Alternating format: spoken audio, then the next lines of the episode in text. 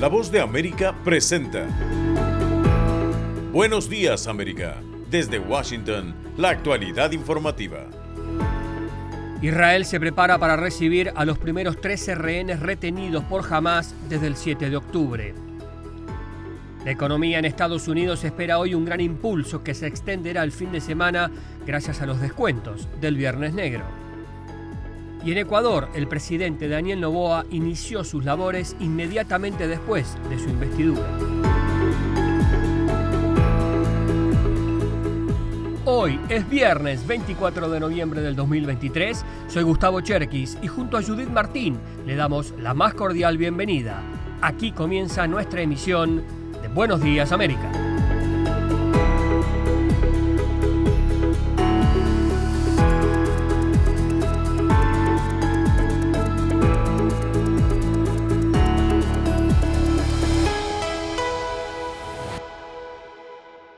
Entra en vigor el alto el fuego al este del Mediterráneo gracias a una tregua que inicia hoy y que se extenderá por cuatro jornadas, permitiendo a la población gazatí recibir ayuda humanitaria. A las 7 de la mañana hora local y a través del paso de Rafah comenzaron a entrar los primeros camiones que forman parte de ese convoy de asistencia humanitaria que entra al enclave palestino. Según el pacto, serán 200 camiones diarios los que accederán al territorio. Lo harán cargados de insumos médicos, alimentos y agua, mientras que otros cuatro camiones llevarán combustible, un elemento básico cuya escasez impide la supervivencia de una asediada franja de Gaza. La pausa humanitaria se produce en medio de una situación sumamente frágil y delicada, con cientos de miles de desplazados, problemas en los hospitales y falta de acceso a bienes de primera necesidad. Mientras tanto, el nivel de destrucción a causa de los bombardeos israelíes es inédito, según insisten organizaciones defensoras de los derechos humanos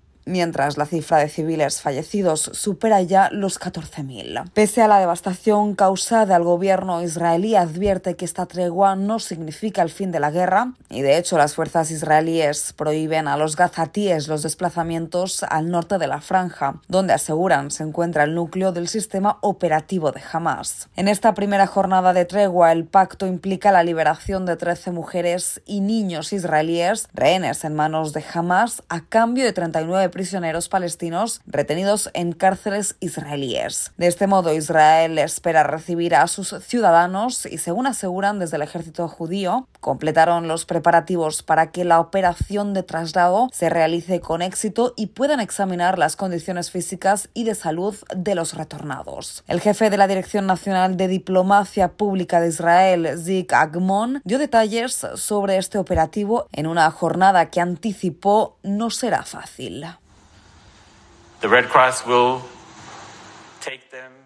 La Cruz Roja cruzará con ellos la frontera y los entregará a representantes del ejército israelí, que los recibirá y los identificará físicamente y por la lista para determinar si son las personas correctas.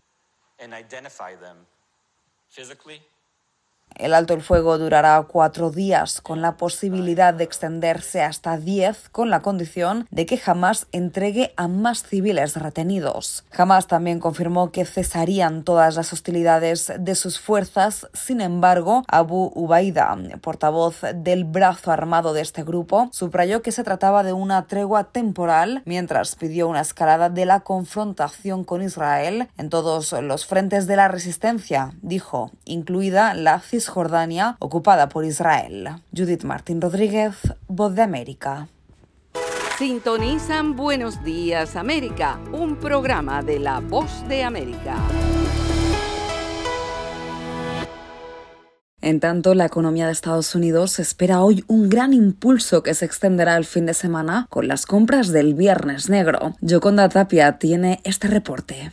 El Viernes Negro es uno de los días más esperados en los Estados Unidos y ahora en otros lugares del mundo, porque tiene un importante impacto en la economía y los minoristas volverán a prepararse como sucedió el año pasado para vencer la difícil situación creada por la pandemia del COVID-19. El Viernes Negro normalmente marca el inicio no oficial de la temporada de compras de compras navideñas y hasta los más pequeños de la casa saben de lo que estamos hablando. Yo espero que Papá Noel vaya a comprar en el Viernes Negro. Los minoristas en los Estados Unidos, Europa y otros lugares intentarán sacar provecho del día e incluso del fin de semana. Pero, ¿cuál es la historia que marca esa jornada? A partir de la década de 1960 y a principios de la de 1970, la policía y los conductores de autobuses de Filadelfia utilizaron el término Viernes Negro para referirse al caos que creó la afluencia de personas a la ciudad antes del fin de semana de Acción de Gracias. Los visitantes recorrían las tiendas de Filadelfia el viernes con sus listas navideñas en busca de regalos. A ello siguieron robos en tiendas y violaciones de estacionamiento. Los grandes almacenes cambiaron el nombre del término a Gran Viernes para darle un giro más positivo. Sin embargo, el nombre no se mantuvo y desde la década de 1980 los minoristas comenzaron a describir el Viernes Negro como el día en el que sus libros de contabilidad supuestamente estaban en números negros y operaban con ganancia. Los descuentos van desde el 30 al 50% en algunas mercancías. Yoconda Tapia, Voz de América, Washington. Y en más información, expertos anticipan un crecimiento en el comercio digital durante la jornada del lunes cibernético, mientras las autoridades hacen un llamado ante el posible aumento de estafas en línea. Héctor Contreras informa.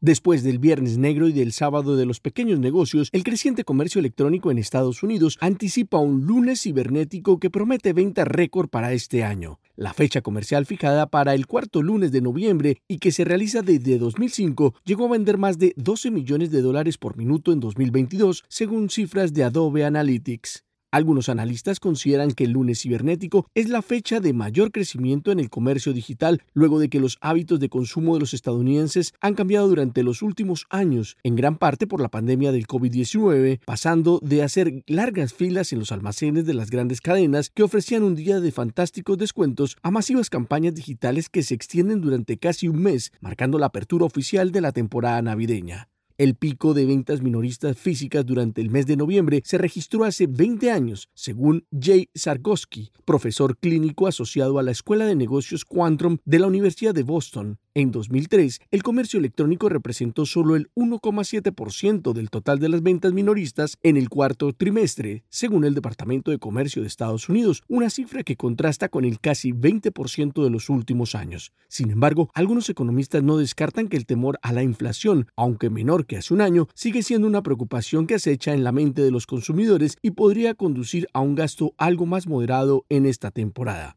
La llegada de eventos comerciales tan esperados como el lunes cibernético o el viernes negro también enciende las alarmas ante la posibilidad de registrar un, aumento en los robos en línea, por lo que las autoridades hacen un llamado a los consumidores para que extremen sus medidas de seguridad comprando en lugares certificados que brinden alguna garantía para los incautos compradores. Héctor Contreras, Voz de América, Washington. Esto es Buenos Días América. Hacemos una pausa y ya regresamos.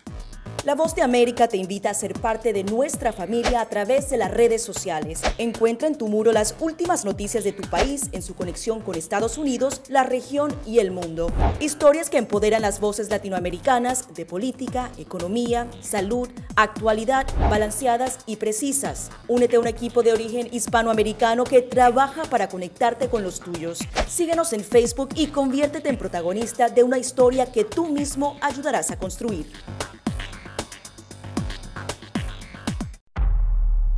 Desde la voz de América, la actualidad de la crisis en Ucrania. La guerra había comenzado. Sin duda todo esto nos afecta mucho, pero confío en la justicia de la causa ucraniana. Mientras la ofensiva militar rusa avanza sobre Ucrania. Una cobertura completa y análisis a diario. Habitantes quieren escapar cuanto antes. Salvador no escapará a los efectos. El ejército ucraniano dice que la cantidad de ataques de artillería en la... Haciéndose audible la invasión en Ucrania. Guatemala condenó enérgicamente la tensión que crece entre Ucrania y Rusia. Sintonícenos y síganos en las redes sociales como Voz de América.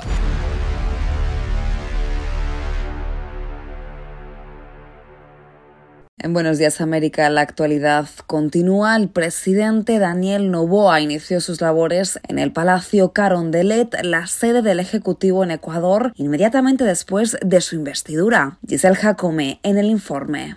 El presidente Daniel Noboa recibió en la Asamblea Nacional la investidura como presidente constitucional de la República de Ecuador, cumpliendo con el acto público y protocolar en presencia del presidente saliente Guillermo Lazo.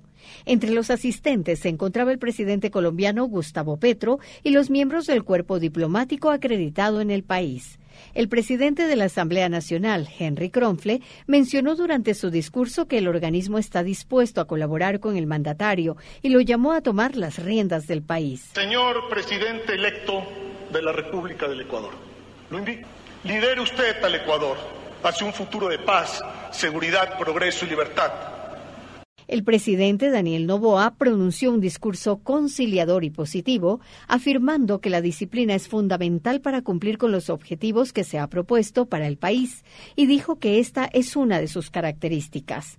El nuevo mandatario mencionó que enviará proyectos de leyes para disminuir el desempleo y que espera que las propuestas urgentes para mejorar las condiciones económicas sean atendidas por los legisladores con responsabilidad y diligencia.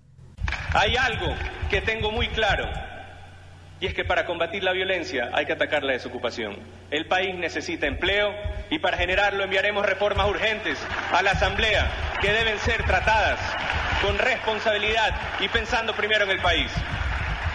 En la primera reunión con su gabinete, el mandatario ecuatoriano emitió los primeros decretos en materia de seguridad y economía tributaria y mencionó que para el domingo 26 de noviembre tendrá su gabinete completo. Giselle Jacome, Voz de América, Quito. Sintonizan Buenos Días América, un programa de la Voz de América.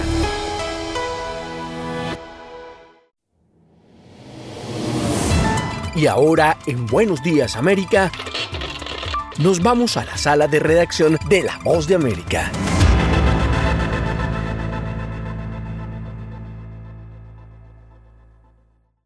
La Oficina de las Naciones Unidas para los Refugiados, ACNUR, reveló que las Américas ha reducido y prevenido la apatridia en la región durante el 2023.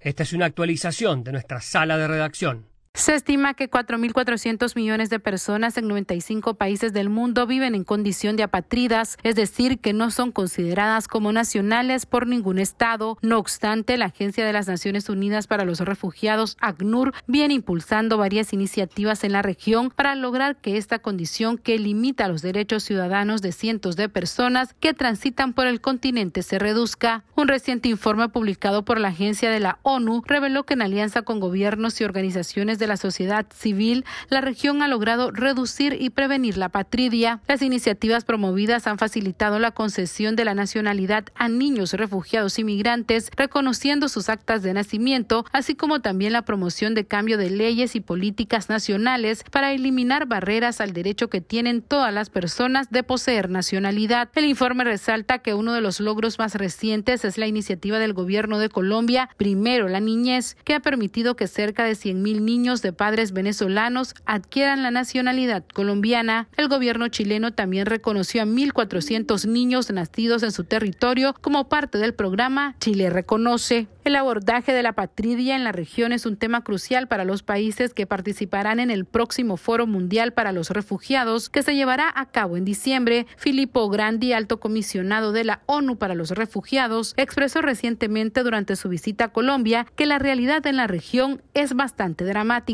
en este año, solamente en este año 2023, casi 500 mil personas se estiman han cruzado el Darién. 20% de estas personas son niños. Muchos son niños no acompañados. Estas iniciativas aportan un poquito de esperanza para los cientos de migrantes. Sala de redacción, Voz de América. Esto es Buenos Días América. Hacemos una pausa y enseguida volvemos.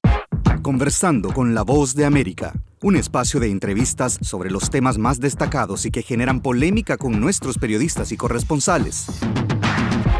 Todos los días un tema abordado en profundidad en un podcast a través de nuestro canal YouTube, la página web vozdeamerica.com y a través de la red de afiliadas de América Latina y el Caribe.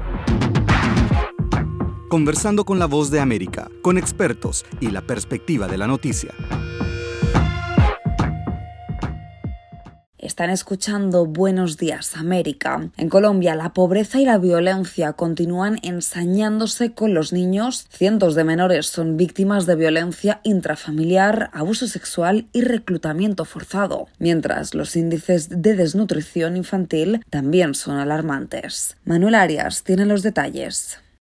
Las cifras de vulneración de los derechos fundamentales de los niños en Colombia continúan en ascenso. La pobreza y la violencia en varias regiones del país ponen en riesgo a las futuras generaciones. En lo corrido del 2023, más de 240 niños han muerto por desnutrición y al menos 500 mil infantes tienen graves deficiencias nutricionales y cerca de 3 millones viven en la pobreza extrema, según datos de la Alianza por la Niñez. Jimena Norato, directora de esta organización, dice que la violencia es otro flagelo que golpea fuertemente a los menores. 14 niños o niñas son víctimas de homicidio cada semana en Colombia. El 80% de la violencia sexual es en su contra. 14 mil niños o niñas llegan a medicina legal cada año por violencia intrafamiliar o interpersonal. Asimismo, Tania Chapuzait, representante de UNICEF en Colombia, señala que el conflicto armado también ha involucrado a miles de niños reclutados por grupos armados ilegales. Cifras de esa organización señalan que más de 16 mil casos fueron reportados entre 1990 y 2017 y la Defensoría del Pueblo indicó que entre 1999 y octubre de 2023, 7.455 niños ingresaron al programa de atención especializada para menores desvinculados de grupos armados. No obstante, se desconoce cuántos continúan en poder de esas agrupaciones ilegales. Siguen siendo los niños los más afectados por todo que es guerra. La Alianza por la Niñez indica que en Colombia 11 millones de niños viven en pobreza y cifras de UNICEF resaltan que pese al programa de gratuidad en la educación primaria y secundaria, en el 2022 más de 2 millones de niños no accedieron al sistema educativo. Manuel Arias Naranjo, Voz de América, Colombia. Pasamos a Venezuela, donde una encuesta revela que en comparación con el año pasado existen leves mejoras en el abastecimiento y algunos servicios de los hospitales públicos más grandes del país, pero los indicadores siguen estando muy por debajo de los estándares de la región. Carolina Alcalde tiene los detalles. La más reciente encuesta nacional de hospitales, una iniciativa de la organización no gubernamental Médicos por la Salud, orientada a monitorear de forma rutinaria y sistemática diversos aspectos del sistema de salud público de Venezuela ante la opacidad oficial, revela que si bien un número importante de indicadores refleja alguna forma de mejoría o estabilización, en cuanto a suministro y operatividad de los servicios, casi ninguno está cerca de un estándar regional. Julio Castro, médico infectólogo y coordinador de la investigación, insistió en que mientras haya déficit de suministros básicos en los hospitales, la situación es anormal.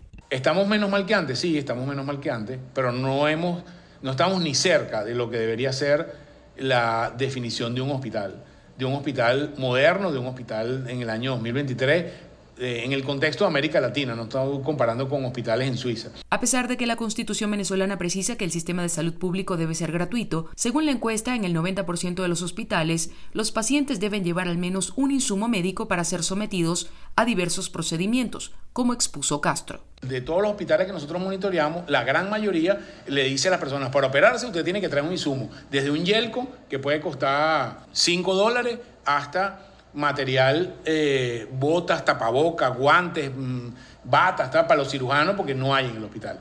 Es, es, un, es bizarro eso. O sea, ¿cómo es que tú vas para el hospital? Es como que tú vayas a un restaurante a comer, entonces tienes que llevar la comida. El gobierno venezolano ha atribuido la crisis que atraviesa el país a las sanciones de la comunidad internacional y continuamente ha exigido su levantamiento. Sin embargo, diversos sectores de la sociedad civil insisten en que la emergencia humanitaria compleja es preexistente. Carolina Alcalde, Voz de América, Caracas. Y en tanto, los salvadoreños siguen pagando más por la comida debido a que la canasta básica alimentaria se ha mantenido a lo largo del año con una tendencia al alza. Nerima Reyes tiene el informe. Los salvadoreños siguen pagando altos precios por los productos de la canasta básica alimentaria y según organizaciones defensoras de los consumidores y la Oficina Nacional de Estadísticas, el costo para adquirir los productos esenciales en octubre de este año supuso para las familias el pago de 257 dólares, mientras que en el mismo mes de 2022 el costo era de 239 dólares, es decir, que el aumento es de aproximadamente 8 dólares. Productos como el maíz, frijol, pan y los huevos, que son esenciales en la dieta de los salvadoreños, son los que registran los mayores mayores incrementos, dicen José y Julio, dos comerciantes de un mercado en el oriente de El Salvador. Hoy si vienen a verlo está costando 6 dólares un, un cartón de huevo, ¿verdad? Últimamente el huevo está caro. Según el director ejecutivo del no gubernamental Centro para la Defensa del Consumidor CDC, esta situación tiene en su base factores internacionales como la guerra en Ucrania y la crisis financiera que encareció los insumos agrícolas, reper repercutiendo en una reducción en la producción agrícola nacional. Pero donde debe estar la mayor apuesta y no tendríamos los problemas que nosotros tenemos en el país es en el tema de la producción agrícola nacional. En El Salvador se consideran dos canastas básicas alimentarias. La rural, que entre enero y octubre de este año incrementó 8 dólares, pasando de 185 a casi 194 dólares en octubre. Y la urbana, que según datos oficiales aumentó 12 dólares, pasando de 245 a 257 dólares. Nerima del Reyes, Voz de América, San Salvador.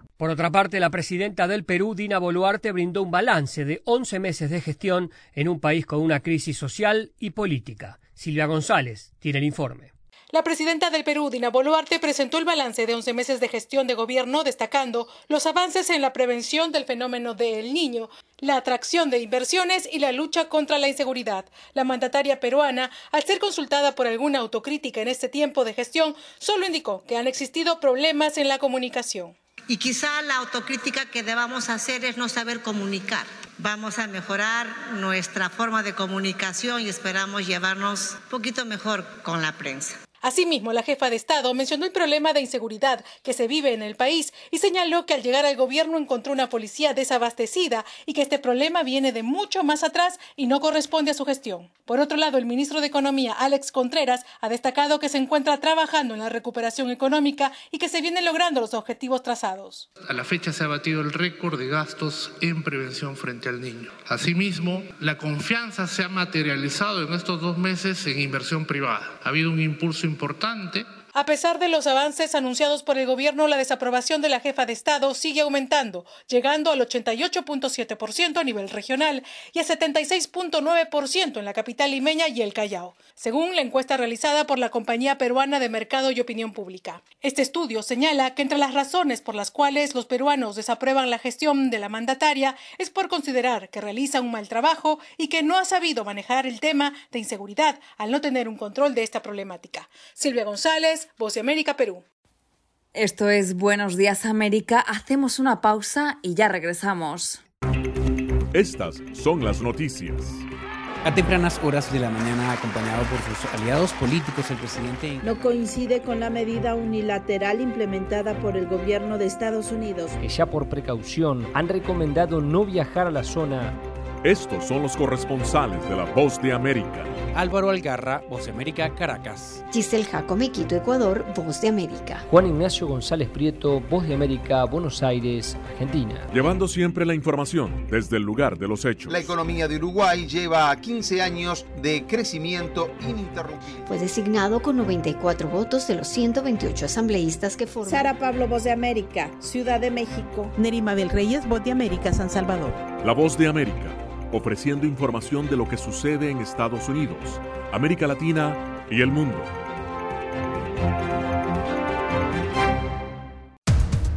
Los acontecimientos de Estados Unidos, América Latina y el mundo en 30 minutos. Con corresponsales en varios puntos del país. El Mundo al Día se emite desde nuestros estudios en Washington a través de nuestras afiliadas en la región latinoamericana con la información balanceada de lo que sucede en Estados Unidos y el mundo. ¿Qué tal amigos? Les saluda Henry Llanos para invitarlos a escuchar Deportivo Internacional. De lunes a viernes, el resultado y las noticias de los eventos deportivos internacionales en un solo lugar Deportivo Internacional, una producción de La Voz de América. Conversando con La Voz de América, un espacio de entrevistas sobre los temas más destacados y que generan polémica con nuestros periodistas y corresponsales.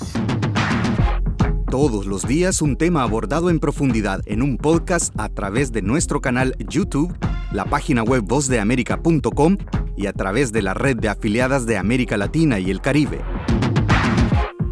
Conversando con la voz de América, con expertos y la perspectiva de la noticia.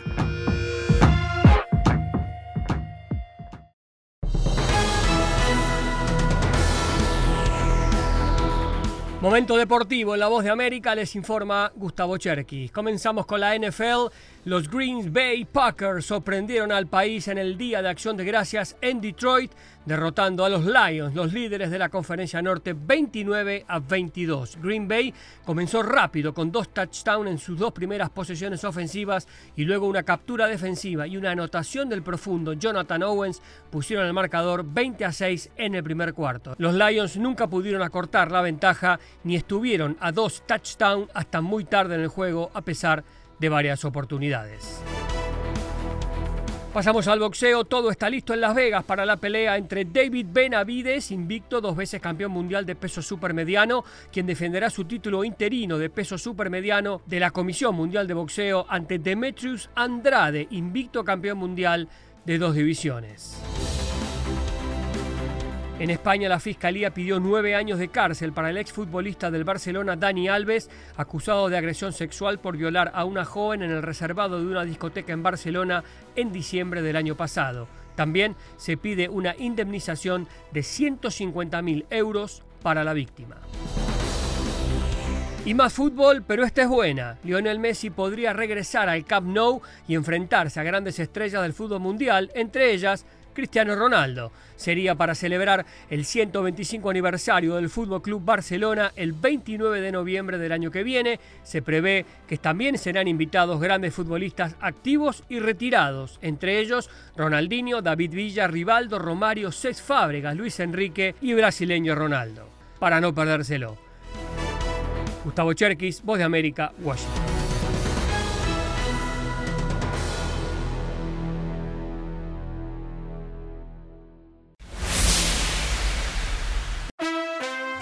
Es Black Friday hoy en Estados Unidos.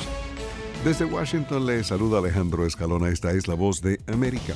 El viernes negro no es gran cosa, lo importante en realidad pasó ayer, es el sentido de la gratitud. En este día de Thanksgiving, la esperanza de todos estos viajeros es llegar a tiempo a sus destinos para la cena de acción de gracias. En Thanksgiving el jueves estuvimos en el aeropuerto Reagan National dedicado casi exclusivamente a vuelos dentro de Estados Unidos.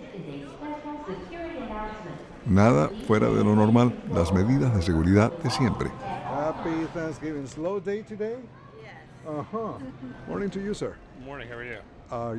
Prácticamente no hubo retrasos ni cancelaciones. Pasajeros, turistas y hasta los agentes de seguridad nos desearon un feliz día de acción de gracia. Happy Thanksgiving. Morning, ma'am. Happy Thanksgiving to you. Happy Thanksgiving.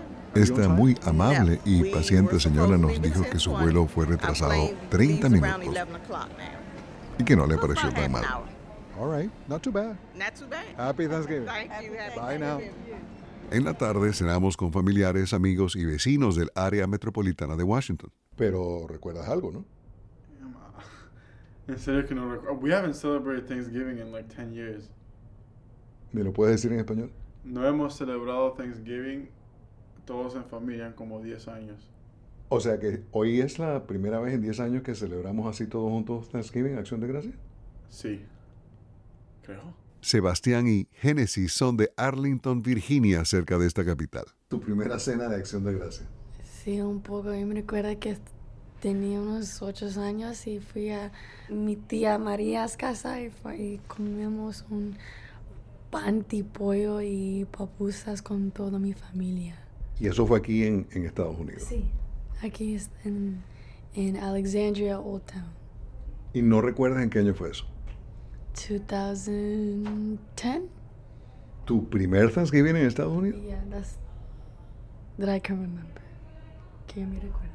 Ambos viajarán a El Salvador esta semana. Los planes que tengo yo para diciembre, yo y la familia de mi novia, uh, tenemos planes de ir a El Salvador y estoy muy agradecido, agradecido por la invitación. Para Sebastián es la primera vez. Y tú, por supuesto. Somewhere I've Never Traveled. Ambrosia es el nombre del grupo. Gracias también a Voz de América, radio, entretenimiento. Ahí están las noticias del espectáculo. Y así llegamos al final de Buenos Días América. Soy Gustavo Cherkis y les agradezco el privilegio de la sintonía. Soy Judith Martín y los invitamos a que nos visiten en todas nuestras plataformas sociales de La Voz de América y en nuestra página web vozdeamerica.com.